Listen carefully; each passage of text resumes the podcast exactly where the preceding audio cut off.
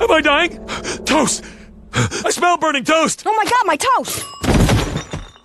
Todd, on my grave, I wanted to say that I was born in 1975. No one's gonna believe it. Damn it, can't you respect a dying man's wish? You're not dying. Uh,